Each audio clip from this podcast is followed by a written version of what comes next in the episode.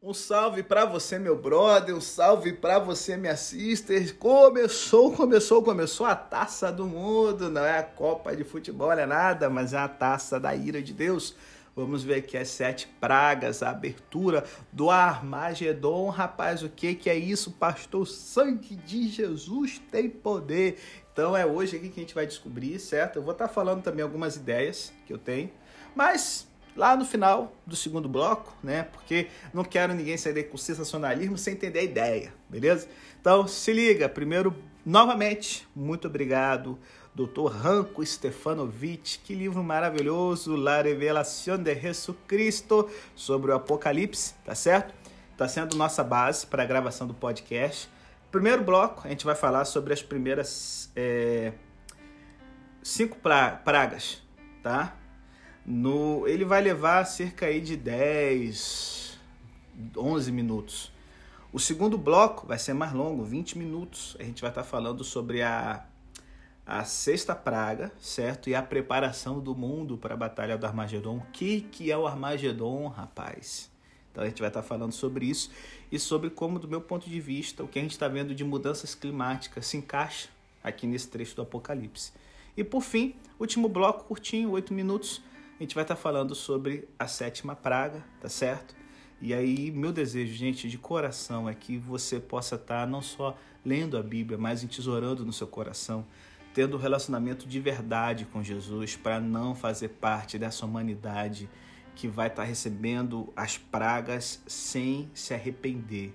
Que você possa estar no livro da vida do Cordeiro. É o meu desejo para a sua vida hoje, em nome de Jesus. Então não desliga, não, depois da vinheta começamos o primeiro bloco, que você possa adquirir sabedoria com a gente hoje aqui. É o nosso desejo em nome de Jesus. Amém.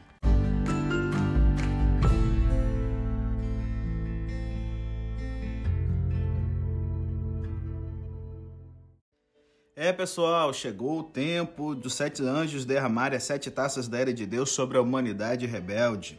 O povo de Deus já está selado e os ventos vão ser desatados. Lembra que a gente viu lá em Apocalipse 7, 1 a 3?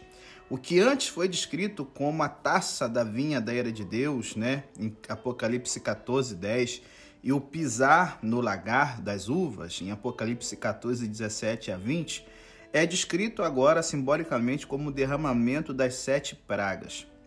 Os inimigos do povo de Deus no tempo do fim vão ter de experimentar a visitação completa da ira de Deus, sem mistura de misericórdia e nem graça. Porque o grande dia da sua ira chegou, e quem poderá se sustentar em pé? E aqui no verso 1, nós já vimos aqui, cara, uma voz forte desde o lugar santíssimo do santuário celestial ordenando aos anjos derramarem as taças sobre os ímpios. E essa voz que sai do lugar santíssimo é provavelmente a voz de Deus. Deus comissiona diretamente aos anjos como seus vingadores comissionados. Os ímpios têm derramado o sangue do povo de Deus e por isso as pragas das taças agora são derramadas sobre eles. E o primeiro anjo, então, no verso 2, derrama a sua taça sobre a terra, e como resultado, uma úlcera maligna aflige os seres humanos. A praga da primeira taça nos lembra das chagas da sexta praga que caiu sobre o Egito.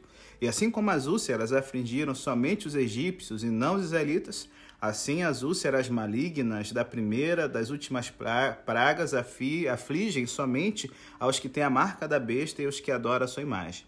Os mesmos recebem o resto das pragas das taças que vão cair ainda.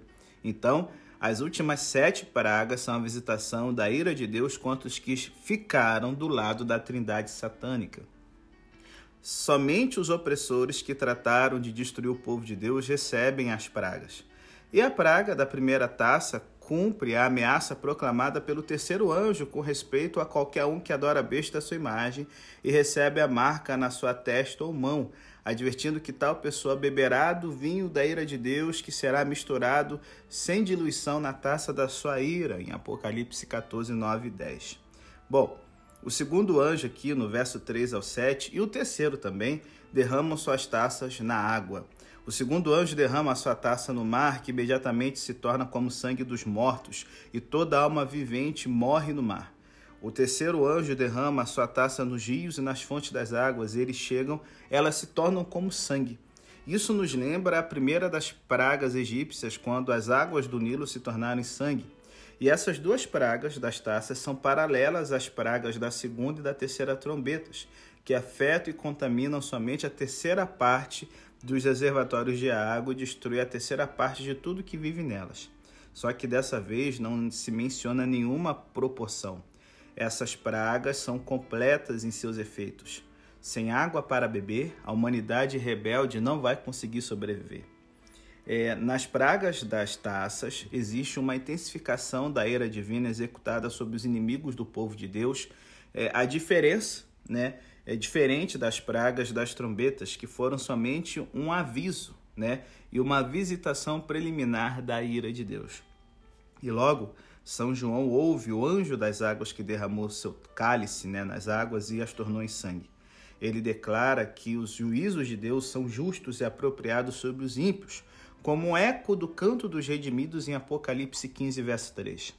Os ímpios derramaram o sangue dos santos e profetas, então recebam. Se deleitarem em perseguir de forma cruel o povo fiel de Deus. E agora, querem sangue? Bebam sangue. A execução das pragas sobre os ímpios é adequada aos seus pecados. E aí, nesse momento, São João escuta que do altar se diz o seguinte: Sim, Senhor Deus Todo-Poderoso, verdadeiros e justos são os teus juízos. Esse altar é muito provavelmente o altar de holocaustos mencionado no quinto selo, onde as almas debaixo do altar estão clamando: Até quando, Senhor, não julgarás e vigarás nosso sangue? Então, foi dito para eles esperarem um pouquinho até o momento que as suas orações serão respondidas. E aqui, a voz do altar afirma que as orações do povo de Deus estão sendo finalmente respondidas nas pragas. Deus está começando a executar a plenitude, sabe, da, da, da sua ira, do seu desagrado contra os opressores do seu povo e a justiça está sendo completamente vindicada. E aí fica uma coisa, poxa, Deus demora tanto de responder a oração. Tá aí, receba. Ele está respondendo a oração e não está sendo bom para uma parte enorme da população mundial. Bom, verso 8 e 9. O quarto anjo, ele derrama a sua taça sobre o sol e, e ele agora começa a queimar as pessoas com fogo. Ao soar a quarta trombeta, uma diminuição parcial da intensidade do Sol causou uma obscuridade parcial sobre a Terra. E agora, a quarta praga, como as outras, tem efeitos totais. Em vez de se escurecer, o Sol se torna intenso e o seu calor aumenta enormemente. Como resultado, as pessoas se queimam com grande calor. E sem dúvida, gente, a praga não mudou o caminho de ninguém. Antes eles seguem amaldiçoando o nome de Deus que tem autoridade sobre essas pragas e não se arrependeram e nem lhe deram glória. Essas pessoas reconheceram a mão de Deus na execução das pragas, porém, em lugar do arrependimento, estão blasfemando do nome de Deus, como a besta faz, né, é, é, com, junto com os seus seguidores, lá em Apocalipse 13, 6. Rebeldes, lançaram a culpa sobre Deus por causa das consequências dos seus próprios atos. Isso é um paralelo do que Paulo declara sobre o ímpio na época que ele escrevia. Romanos 1, 21. Pois tendo conhecido a Deus, não glorificaram como Deus e nem lhe deram graças. Antes se enraiveceram é, e se envaideceram com seus pensamentos, né? E o seu coração ficou é, em, em trevas. E é interessante, só uma ponta aqui, a gente às vezes fala, poxa, evidências científicas da Bíblia, não sei o quê. Cara, eu acho muito louco os cristãos que negam e zombam do aquecimento global. Porque se alguma coisa assim que faz muito sentido quando a gente lê essa praga, se ela for literal, como geral acredita, é que o sol ele vai potencializar o seu calor. E o que todo mundo, oh, aquecimento global, aquecimento global e tal. Então, assim, é, bom, eu acredito né, no aquecimento global. E eu sei que hoje isso virou religião para muita gente. É um negócio que não é só a ciência alertando. Antes da ciência, alguma coisa assim, Deus já falou: olha, no tempo do fim, um castigo será o calor do sol aumentando. Bom, galera, enfim, vamos voltar ao texto bíblico que é melhor. O ruim do Apocalipse é a gente começar a viajar. Verso 10 e 11. O quinto anjo ele derrama a sua taça sobre o trono da besta. Enquanto as primeiras quatro pragas afetaram a humanidade em geral, a quinta praga golpeia o assento aonde está o representante, a autoridade de Satanás. Satanás delegou à besta do mal seu trono e grande autoridade. A besta exerceu autoridade sobre a terra junto com a, o falso profeta e o dragão. É, e então, embora o mesmo assento da besta é, é, é, né, seja o centro do poder do mundo nesse período, ele não pode resistir à força das pragas. E essa cena aqui nos lembra da sexta praga egípcia, que afetou os magos do faraó, que não podiam estar diante de Moisés por causa da, da, da do, são os piolhos, né, que acabam atingindo eles e tal, em uma das pragas, mas aqui por causa da escuridão. Ficou tão escuro que os magos não conseguiram se apresentar diante de Moisés para tentar fazer uma imitação fuleira do milagre. Então, assim, o terror das pragas produz o caos no reino da besta que se tornou obscurecido. Essa escuridão sobrenatural é paralela à nona praga que afetou a toda a terra do Egito com uma escuridão total e intensa. A autoridade da besta sofre uma grande humilhação diante dos olhos dos moradores da terra. Começam a se dar conta da impotência da trindade ímpia para protegê-los dos efeitos das pragas. E aí a escuridão da quinta praga intensifica o terror é, de que os não arrependidos têm no coração, de tal maneira que eles começam a morder as línguas por causa da dor. O terror e dor de cada praga endureceu cada vez mais seus corações. Embora as atrocidades é, que eles tenham cometido não tenham levado eles a um raciocínio, né, e a, o terror das pragas não tenham levado ao arrependimento, aqui nós vemos a diferença entre remorso e arrependimento. Arrependimento é você, poxa, errei, quero mudar. Remorso, errei estou odiando ter que pagar essa conta. E aí a consequência, eles estão blasfemando o Deus do céu por causa das dores e por causa das úlceras e não se arrependeram de suas obras. Ao recusar as mensagens e advertências de Deus, os ímpios recusaram a última oportunidade de se arrependerem. A intercessão se encerrou no santuário celestial e ninguém pode entrar nele, como está lá em Apocalipse 15, 8. Os ímpios continuam se opondo a Deus até que se torna demasiado tarde para regressar a ele. Eles decidiram firmemente se colocar em oposição a Deus e assim chegam a ser um solo fértil para o grande engano final que arrastará o mundo inteiro a grande batalha entre Deus e o diabo, entre o engano, certo? E a verdade. E aqui agora nós vamos ver a treta que vai rolar na sexta praga, certo? Que a gente chama de o Armagedon. E isso depois da vinheta, no próximo bloco. Continua com a gente. Fique esperto, fique esperto, meu irmão, fique esperto, minha irmã. Siga a líder, siga a Bíblia, para que você não venha tomar no seu corpo essas pragas reservadas para os incrédulos, hein? E aí, tá ligado ou não tá?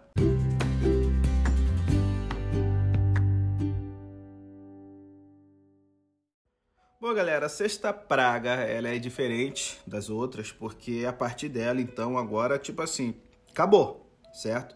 é o fim da história dessa terra. Por quê? Porque nós temos aqui um Armagedon. Vamos dar uma olhadinha aqui. É uma guerra cósmica, é uma guerra simbólica, uma guerra de atômica.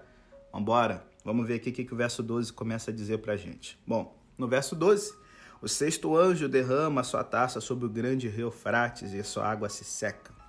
O secamento simbólico do rio Frates evidentemente resulta no colapso da Babilônia no tempo do fim, a opressora do povo de Deus. As imagens são obtidas inteiramente da caída da Babilônia antiga, inimigo político e religioso de Israel no Antigo Testamento. A perspectiva da queda futura de Babilônia está baseada na caída da Babilônia antiga, como a gente vê em Jeremias e Isaías, principalmente. Os elementos teológicos essenciais continuam sendo os mesmos, enquanto que as restrições étnicas e geográficas são eliminadas, já que agora ela toma uma proporção cósmica universal. Bom, com a destruição da antiga Babilônia, Deus desejava livrar o seu povo dos seus opressores e levá-los é, do cativeiro para a sua pátria novamente, como a gente vê em Isaías e Jeremias 50, por exemplo. O secamento de Eufrates, então, atua como a preparação para a libertação de Israel. Assim como o repentino secamento do rio Eufrates conduziu ao colapso da Babilônia antiga, como a gente vê em Isaías 47, 27, 44, 27 a 28, Jeremias 50, 35 a 38, aqui o secamento simbólico do grande rio Eufrates prepara o colapso da Babilônia no tempo final. a ideia é, assegura a igreja de Cristo que a queda da Babilônia é certa. Então, assim, com o colapso dessa Babilônia, ela. Tipo assim, acabou. Jesus está voltando.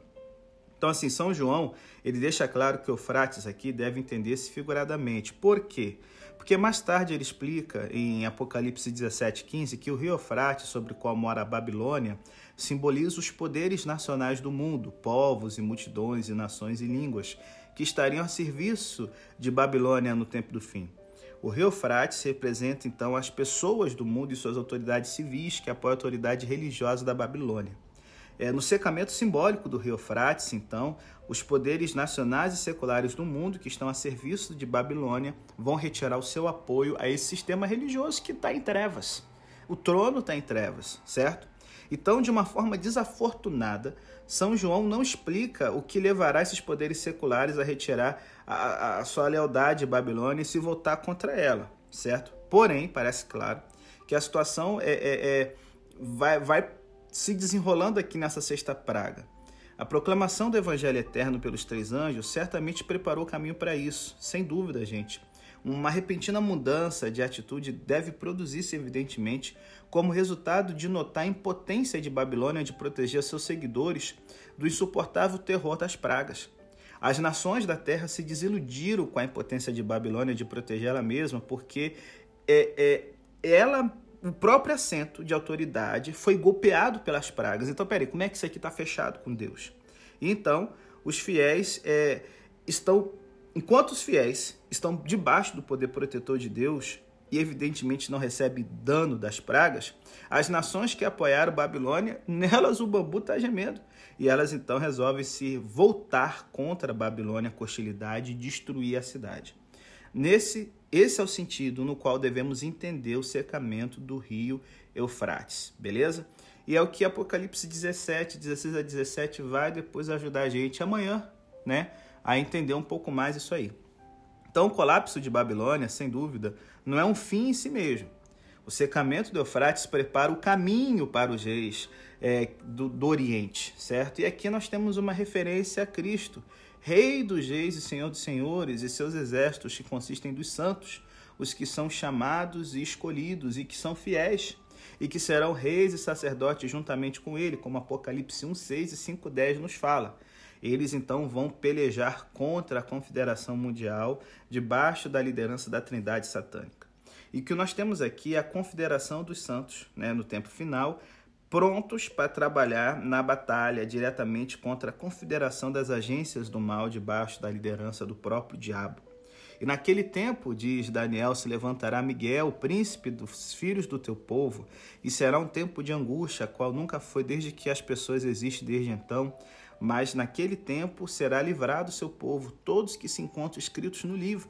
É o que diz lá Daniel 12, 1. Jesus volta para ajudar seu povo no tempo final a libertá-los da opressão babilônica. E a cena de Apocalipse 16, 12 amplia é, a mais famosa conquista da antiga Babilônia por Ciro, Persa e suas forças aliadas. Isaías menciona Ciro como Messias de Deus, que vem de onde o sol nasce, da terra do sol nascente. Isaías 41, 25, tá certo?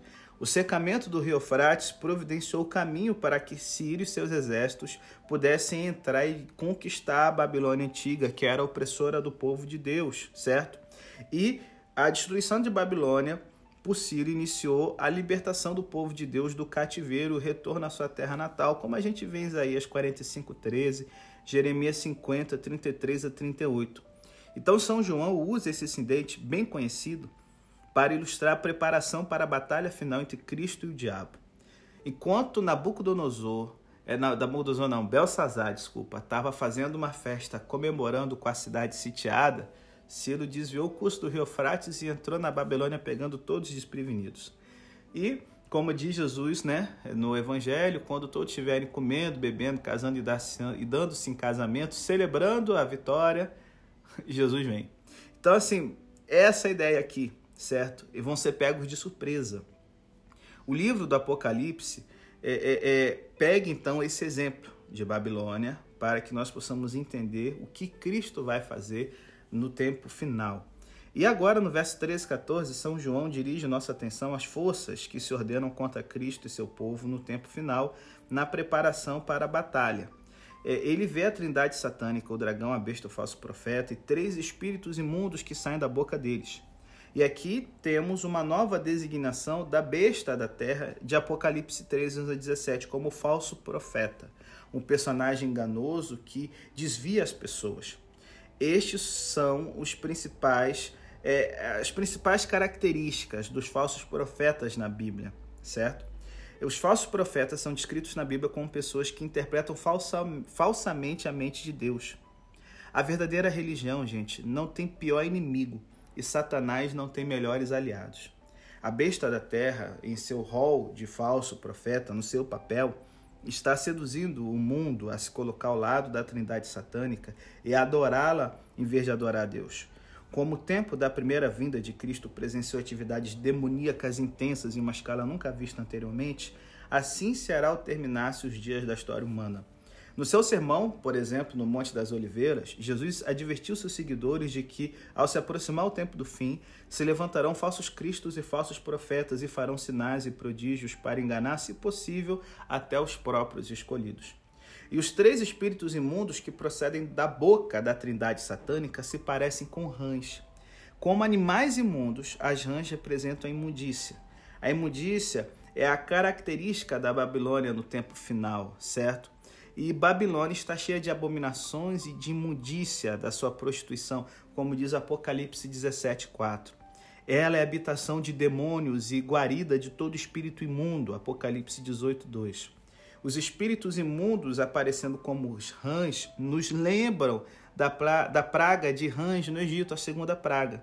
O que é especialmente importante com respeito à praga egípcia de rãs é que é, ela foi a última praga que os magos de Faraó puderam reproduzir ao imitar os milagres de Moisés por meio de artes enganosas. A última praga que eles conseguiram reproduzir com sucesso, confundindo assim as mentes tanto do faraó como dos egípcios. Em outras palavras, as rãs foram o último engano com que os magos puderam influenciar o faraó e persuadi-lo a se opor a Deus e não levar a sério a mensagem dada através de Moisés. Os três demônios, à maneira de rãs da sexta praga, são último, a última tentativa do diabo de falsificar a obra de Deus, porque aparecem como a contraparte malvada dos três anjos do Apocalipse 14. Ademais, é, a, a mensagem que enviam aos que moram na terra é antítese da mensagem de advertência que os três anjos proclamam. Então, os demônios, como, como rãs, né, procedem das bocas da trindade satânica. Isso indica que são os poderosos agentes de propaganda de Satanás que farão enganos persuasivos na batalha final. Os três demônios, como rãs, são é, o mesmo espírito fôlico da trindade satânica no, no último engano da terra. Satanás está decidido a ganhar a vitória na crise final e ele capacita os espíritos de demônios que realizem sinais milagrosos. Isso nos lembra claramente Apocalipse 13, 13 e 14, onde sinais milagrosos são uma parte dos enganos do diabo no tempo final para persuadir as pessoas a se colocarem ao lado da trindade satânica em vez de se colocarem ao lado do Deus verdadeiro. E o propósito dos enganos milagrosos no tempo final é, é, são realizados pelos demônios como rãs para persuadir os reis de todo o mundo para reunir-se na batalha do grande dia do Deus Todo-Poderoso. O engano é o método de persuasão do diabo, certo? Isso nos lembra do espírito de mentira que levou a cabo a recusar a mensagem de Deus o enviou para a batalha em 1 Reis 22, 21 a 23. A trindade satânica aqui envia três mensageiros demoníacos com falso evangelho para persuadir as autoridades seculares e políticas e aos poderes do mundo a colocarem-se do lado deles contra Deus e seu povo para o grande dia do Deus Todo-Poderoso. Parece que o Espiritismo chegará a ser parte desse engano final que arrasará o mundo. É, Ellen White mesmo, ela escreveu o seguinte: prontamente aparecerão no céu sinais pavorosos de caráter sobrenatural, é, validando o poder milagroso dos demônios. Os espíritos dos demônios irão em busca dos reis da terra e por todo o mundo para aprisionar os seres humanos com enganos e induzi-los a unirem-se a Satanás em sua última luta contra o governo de Deus.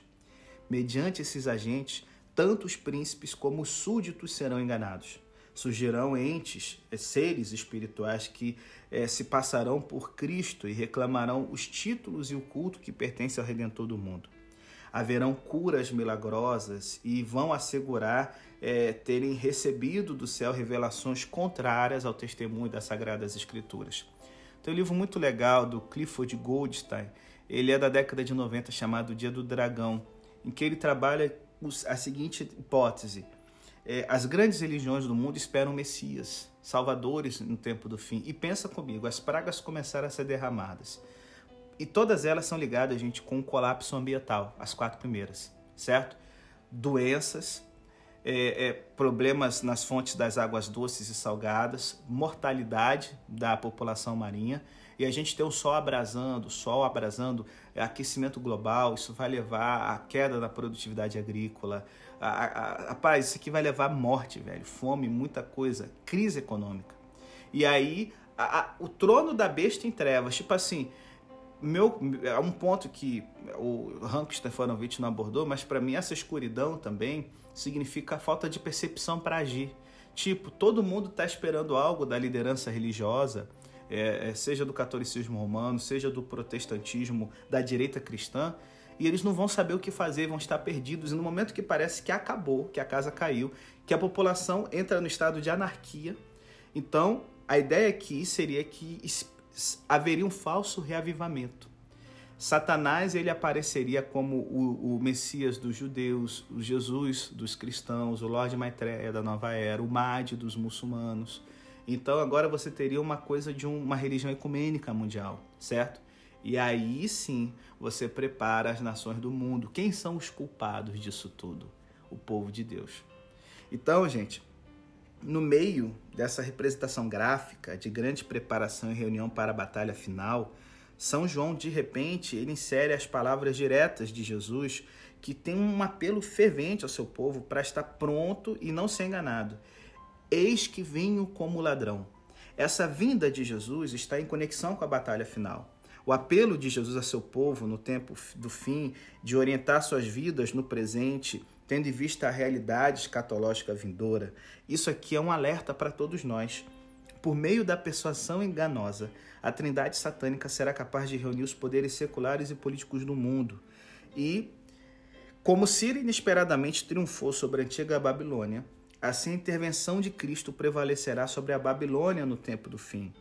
E o dia do Senhor virá como um ladrão da noite, quando eles dizem paz e segurança, então virá sobre eles destruição repentina, como está em 1 Tessalonicenses 5, 2 a 3. E Jesus mesmo nos advertiu da, da, da inesperada crise final que antecederia a sua volta, como está em Mateus 24, 42 a 44, Lucas 21, 34 a 35. Jesus ele chama os seus seguidores à vigilância espiritual para esse grande período crítico da história do mundo.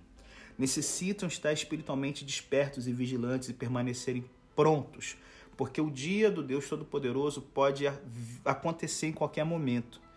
É, eles são como soldados vestidos em alerta. Jesus adverte aos seus seguidores sobre a conclusão do seu discurso sobre o Monte das Oliveiras. Olhem também é, é, é, vigiem também por vocês mesmos, para que os vossos corações não se sobrecarreguem de glutonaria embriaguez e dos afazeres dessa vida, e venha de repente sobre vocês aquele dia. Porque como um laço virá sobre todos que habitam sobre a face da terra. Vigiem, pois, em todo tempo orando, para que vocês possam ser tidos como dignos de escapar de todas essas coisas que virão e de estarem em pé diante do Filho do Homem, como diz Lucas 21, 34 a 36. A gente não pode se encontrar dormindo, gente. Nesse tempo crítico, os seguidores de Jesus vão se caracterizar por estarem espiritualmente alertas. Eles não serão tomados de surpresa como um soldado que, quando soa o alarme, vai correr pelado porque ele se descuidou e não sabe onde está sua roupa e sua arma. Ou como o guarda que estava dormindo e foi descoberto pelo capitão à porta do templo, né? E que disse que a sua roupa foi queimada e ele seria então por isso enviado nu em desgraça para a frente de batalha. Portanto, a, a, o apelo aqui é que cada cristão guarde suas vestiduras de modo que não caminhe nu e vejam a sua vergonha, né, as suas partes íntimas. Essa advertência nos lembra de um apelo similar que Jesus fez à igreja de Laodiceia, de ter vestiduras brancas, para que se vista, de modo que não seja exposta à vergonha da sua nudez. As vestiduras representam as ações justas dos santos, né? os requisitos para a participação do encontro com Cristo, como podemos ver naquela parábola do casamento de Mateus 22, 11 a 14. As vestes brancas simbolizam uma lealdade, fidelidade, é, é, é, de compromisso total com Cristo. Por outro lado, a nudez denota uma atitude de compromisso com Babilônia debaixo da sua persuasão enganosa. Ao derrotar Babilônia, Deus fará com que ela caia desolada e nua, como sinal da severa humilhação do exército derrotado. Os que se comprometem com Babilônia terão uma parte óbvia na humilhação dela. Somente os que estão vestidos espiritualmente com o manto da justiça de Cristo serão capazes de se manter em pé na hora da prova que está por vir sobre os que moram sobre a terra. E São João mostra que os milagres enganosos dos demônios vão conseguir um êxito muito além de qualquer predição ou expectativa. Ao recusar crer no verdadeiro evangelho, as pessoas vão acreditar numa mentira forte, como um engano poderoso que vai ser acompanhado de milagres mentirosos, como nos lembra 2 Tessalonicenses 2, 9 a 12. Satanás é capaz de persuadir os poderes religiosos seculares do mundo e reuni-los no lugar chamado em hebraico Armagedon, que significa o monte de Meguido. É, temos que perceber que o Monte de Meguido tinha uma importância histórica no Antigo Testamento, porque ele foi cenário de frequentes batalhas decisivas nos tempos antigos, como Juízes 5, 19 a 21, certo? De Cícera contra Débora e Baraque. Segunda Reis 9, 27, é, tem também uma batalha decisiva aqui. E Segunda Reis 23, 29, onde o rei Josias é morto e Faraó Neco, ele vai e, e coloca a Judéia debaixo do seu governo. Parece que São João está usando aqui uma linguagem familiar para simbolizar o grande conflito final entre as forças do bem e as forças do mal, uma batalha em que o mal será derrotado não com armas, senão pela palavra encarnada de Deus, Jesus Cristo, como vemos em Apocalipse 19, 13. Os poderes religiosos e seculares estão todos unidos e organizados no exército debaixo da liderança da Trindade satânica para a batalha do grande dia do Deus Todo-Poderoso. Isso nos lembra o texto de Salmo 2, verso 2.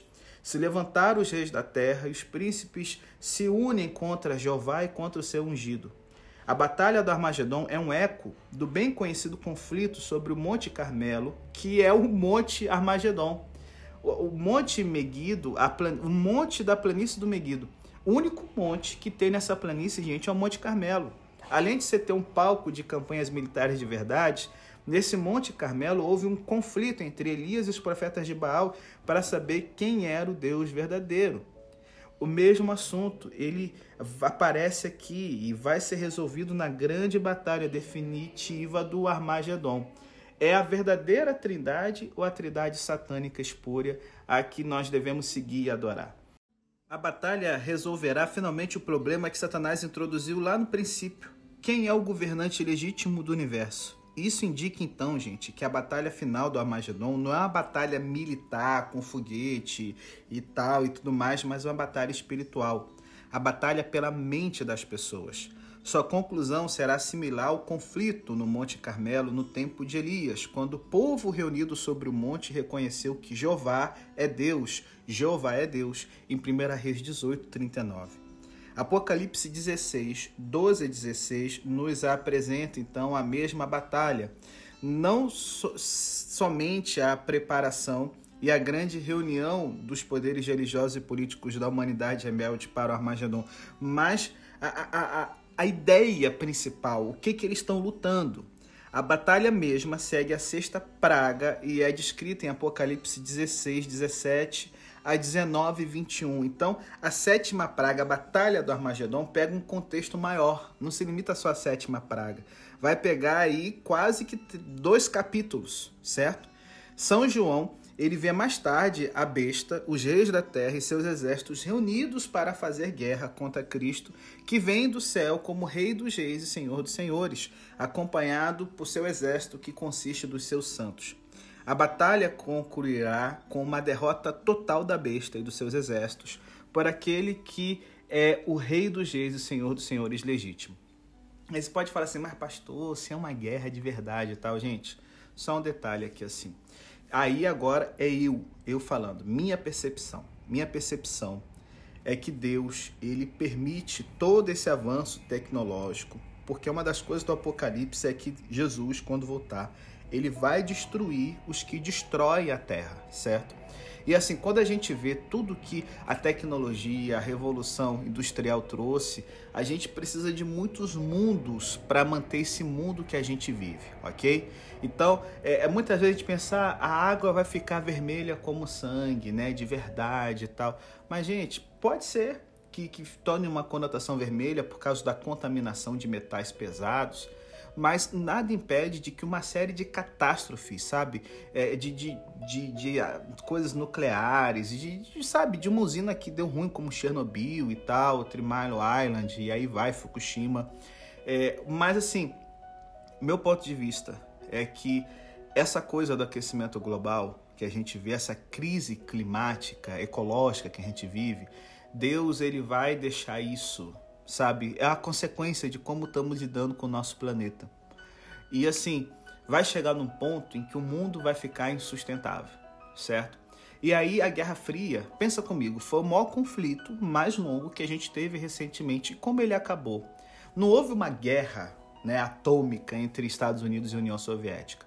Mas a União Soviética chegou num ponto em que as pessoas não aguentaram mais a mentira, a coerção, certo? É, é, a falta de liberdade. E a União Soviética bancava vários regimes comunistas ao redor do mundo e ela teve duas crises econômicas fortíssimas perto do seu fim. Chernobyl, que foi uma grana violentíssima que eles tiveram que gastar para aquilo não virar um desastre que ia varrer a Ucrânia toda, a Bielorrússia e parte da Rússia e Romênia do mapa, Moldávia, tá certo? E, e, eles também, no início do governo Gorbachev, eles proibiram a vodka, fizeram uma lei seca, que quebrou economicamente o país por causa dos impostos que a vodka arrecadava. Enfim, a União Soviética cai, ruiu por dentro, é, sem grana, sem confiança, sem apoio popular. Então, assim, minha percepção do que a gente vê aqui na preparação para Margedon é basicamente isso. A gente não tem que esperar, ah, eu vou aprender a atirar para matar no Armagedon, uma guerra nuclear. O reino da besta vai ruir por dentro, como a União Soviética, certo? As pessoas vão, por mais que tenha milagre e tudo mais, as pessoas elas presumem pela liberdade. É o que a gente está vendo agora com a questão da vacina e tudo mais. Por mais que a besta se empenhe, ela vai ter dificuldade então Deus vai permitir uma ruína interna, que é o que vai dar a entender os capítulos que a gente vai ler mais na frente no Apocalipse. Então, para a gente encerrar o podcast, que já está longo, último bloco, mais curtinho, a gente vai estar tá falando sobre a sétima praga, certo? Que começa a trabalhar aqui o que, que vai ser, como vai ser o cenário da queda da Babilônia, a batalha da Margeron. Então, logo depois aqui da vinheta, último bloco do estudo de hoje.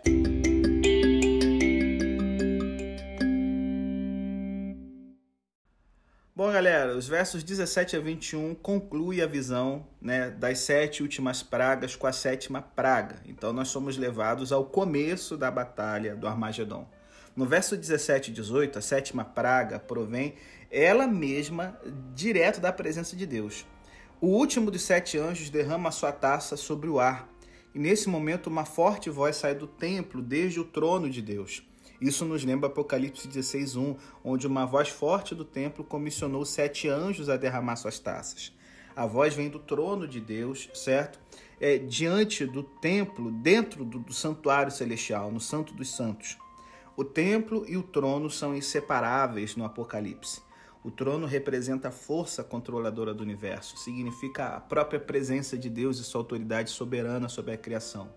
No Apocalipse, se apresenta em oposição ao trono de Satanás e ao trono da besta.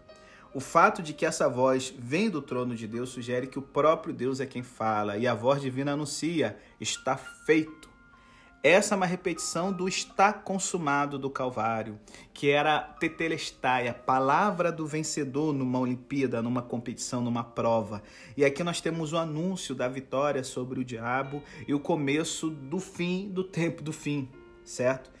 Essa mesma voz de Cristo proclama a conclusão da história da terra e a vitória final sobre Satanás e os poderes das trevas. Uma vez mais, essa voz se ouvirá no Apocalipse, lá no capítulo 21, verso 6. Vai anunciar a erradicação do pecado e o glorioso começo do reino eterno de Deus. E nesse momento, houveram relâmpagos e vozes e o retumbar de tronos. No Apocalipse, esse fenômeno está sempre associado com o trono de Deus, como a gente vê no capítulo 4, verso 5, 8, verso 5, 11, não, não é o verso 5, é o verso 19. então, assim, aconteceu um grande terremoto, tal como não havia desde que os seres humanos estiveram sobre a Terra. Tão poderoso foi o grande terremoto. Os terremotos no Antigo Testamento são usados para descrever a visitação do juízo final de Deus sobre a terra, mencionados como dia de Jeová. E aí no verso 19, o severo terremoto sacode a grande cidade, dividindo-a em três partes. O termo grande cidade é uma referência à Babilônia, como a gente vê em Apocalipse 17, 18 e 18, verso 10. O reino do diabo consiste de três partes: a trindade satânica, dragão, a besta e o falso profeta. Ao experimentar os juízos divinos, se divide em três partes.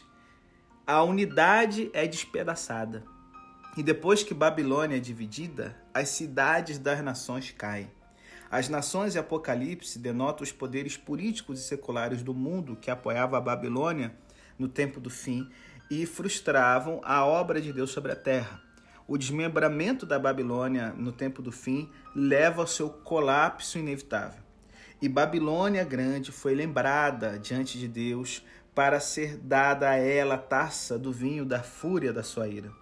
E isso aqui antecipa já Apocalipse 18, 5 a 6, onde Deus se lembra das iniquidades de Babilônia e a castiga com a taça que ela mesclou, né? E essa mistura, ela tem uma porção dupla para ela. Também nos lembra Apocalipse 14, 10, onde todos que adoram a besta e a sua imagem recebem a marca e são ameaçados de beber do vinho da ira de Deus que está misturado sem diluição na taça da sua ira. O que a gente vê aqui é que a Babilônia que fez com que todas as nações bebessem do vinho da ira da sua prostituição, agora recebe o vinho da ira de Deus no cálice dobrado, certo? E Apocalipse 14, 19 apresenta a execução do juízo sobre Babilônia e todos que têm escolhido estar do lado dela. E aí no verso 20 e 21, o severo terremoto, ele afunda toda a ilha e as montanhas. Isso nos lembra da cena da abertura do sexto selo, no qual cada montanha e ilha se moveram dos seus lugares. O autor de Hebreus ele assinalou a comoção final da criação para que caiam tudo que é, sabe, removível, é, é para que o reino de Deus seja instaurado, como está em Hebreus 12, 26 a 28. E finalmente caiu granizo um, um, tão grande que pesava, cara, um talento do céu. Um talento aqui seria 33 quilos. Imagina o tamanho da pedra de gelo, mano. Aqui temos outra apresentação da manifestação do juízo de Deus tomada no Antigo Testamento. Assim como Deus enviou granizo para destruir os inimigos de Israel, assim nesse caso nós vemos a manifestação do juízo pleno e final sobre os inimigos do povo de Deus no tempo do fim. E lembre que o granizo também foi uma praga do Egito, tá? Então assim, esse granizo excessivamente grande, ele não produz nenhuma mudança no coração dos ímpios. Aqueles sobre o qual o granizo cai blasfemaram contra Deus por causa da praga do granizo, porque essa praga foi extremamente grande. Esse é o tema recorrente de Apocalipse 16. Aqueles sobre os quais caem as últimas pragas respondem amaldiçoando a Deus e se recusando a se arrepender das suas más obras, como o faraó do Egito.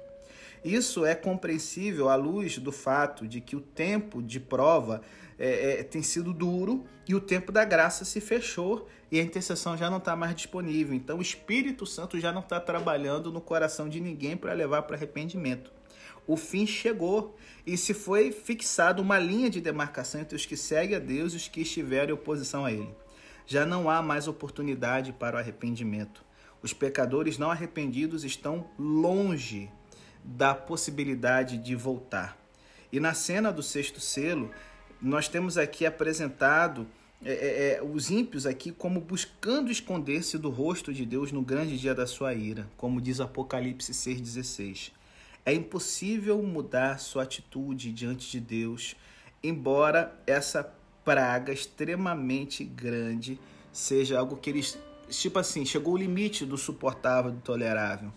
Só que em vez de se voltarem a Deus, eles se tornam mais endurecidos ainda. Então aqui fica um alerta, galera. A gente acha que pode ir pecando, que pode ir garoteando, que no final a gente vai voltar. Eu mesmo, eu tenho uma irmã que está afastada da igreja que ela fala, não, eu tô tocando louco, mas olha, eu tô ligada. Quando começar as coisas a acontecer, decreto, dominical, não sei o que, eu vou voltar, viu? E aí, a grande questão é duas. Uma, será que a gente sempre vai querer voltar? Porque a gente vê aqui Apocalipse geral não querendo se arrepender. Segundo, o tempo da graça, ele não é infinito. É, temos que preparar nosso coração para ter comunhão com Deus hoje, que é o dia da salvação. Fique esperto nisso, para você não estar no meio daqueles que vão receber a taça do mundo, mas sim no meio daqueles que vão estar cantando o hino da vitória. É o meu desejo para você, em nome de Jesus. Amém.